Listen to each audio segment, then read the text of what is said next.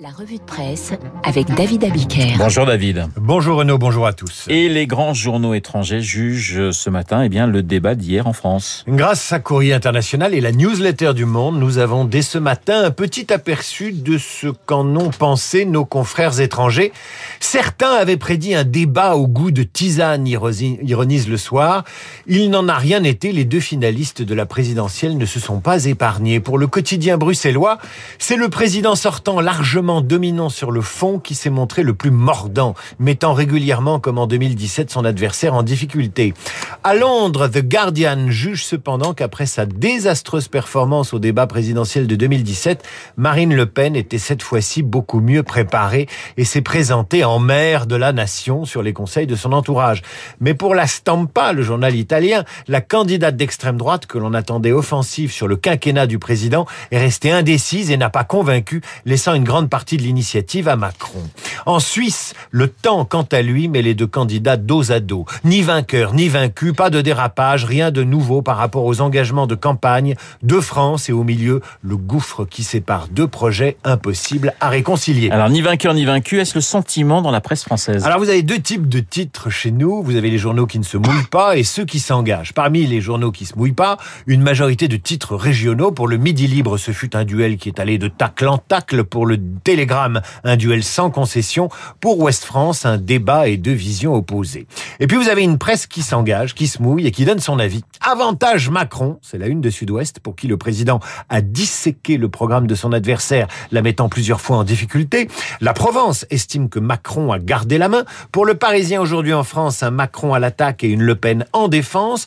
Pour le Figaro, Macron a dominé et Marine Le Pen a tenu le choc. Le Pen toujours pas au niveau, c'est le titre de Libération. En clair, quand les journaux donnent leur avis, la balance penche en faveur du président sortant. Macron jugé plus convaincant par 59% des téléspectateurs. C'est le résultat d'un sondage réalisé par Elab pour l'Express juste après la fin du débat. La rédaction de l'hebdo euh, Valeurs Actuelles a également regardé le débat et l'a noté. Geoffroy Lejeune, proche d'Éric Zemmour, met au débat un 5 sur 10. Un président qui voulait éviter la discutation, une candidate qui voulait éviter l'humiliation, une France qui a évité qu'on parle d'elle. Jules Torres, toujours chez Valeurs Actuelles, met un 3 sur 10 au débat. Je ne m'attendais à rien, mais je suis quand même déçu, dit-il. Face à Emmanuel Macron, aussi bon dans les dossiers que dans la communication, Marine Le Pen n'a pas su imposer son tempo.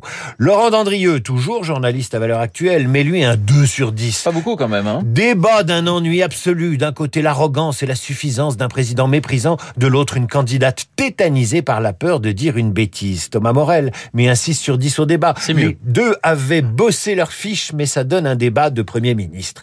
Pour l'ensemble de la rédaction de Valeurs Actuelles, ça manquait de vision pour la France. C'est aussi l'avis de Vincent Trémollet de Villers dans le Figaro. Macron a pris le risque d'être professoral. Le Pen a pris celui d'être bon élève. Mais le regret de Vincent Trémollet de Villers, c'est l'accumulation de propositions et de mesures catégorielles sans que jamais une vision n'ordonne l'ensemble. Et il a cette phrase, la force immatérielle de la nation, de son histoire, de sa beauté, de sa langue, de son prestige, sa culture, son école, tout cela a peiné à s'imposer dans le débat.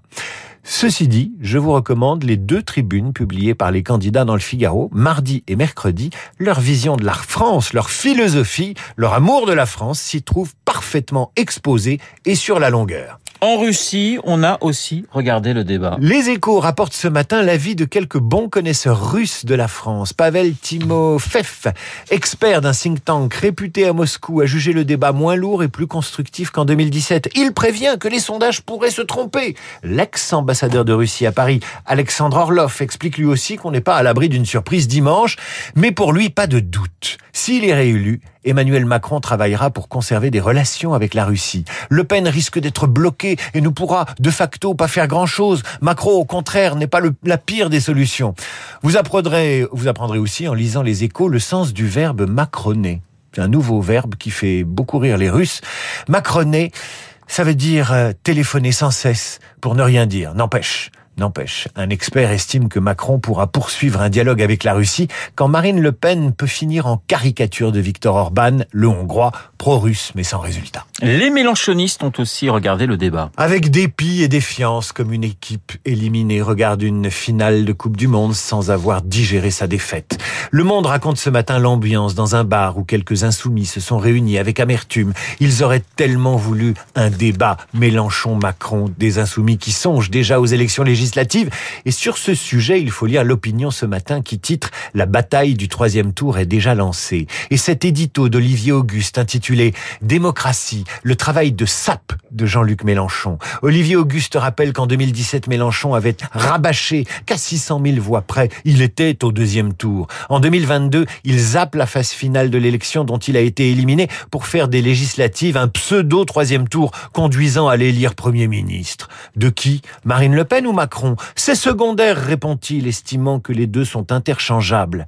Au moment où quelques révolutionnaires en culotte courte tracent un signe égal entre Macron et Le Pen et voudraient effacer 35 millions de suffrages avec trois poubelles et deux banderoles, la confusion qu'entretient Mélenchon est nuisible à notre démocratie fatiguée, conclut Olivier Auguste.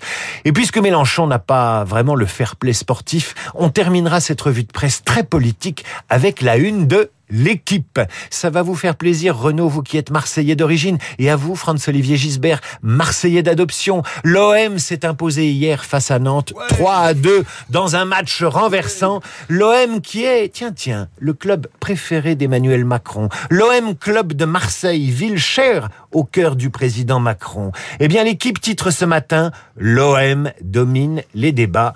Ça s'appelle un clin d'œil appuyé. Ouais, c'est un joli clin d'œil. Merci David, la revue de presse de David. David Abiker. Tiens, euh, ça c'est pas un clin d'œil, c'est une réalité. Nous avons gagné 40 000 auditeurs en un an. Radio Classique qui s'affirme comme le premier média sur la musique classique, numéro un euh, sur l'audience radio, numéro un sur le numérique, numéro un sur le podcast. Merci de votre fidélité. Dans un instant, nous allons retrouver Guillaume Durand qui est extrêmement concentré ce matin. Vous avez vous avez dormi quand même, vous avez réussi. À... J'ai dormi. Vous avez dormi. J'ai rêvé de France. vous avez rêvé de France. Bah, évidemment, ça aide pour s'endormir. Ah oui. France, ah Olivier oui. Gisbert, esprit libre et Guillaume Durand, ce n'est pas un cauchemar, c'est un rêve éveillé. Et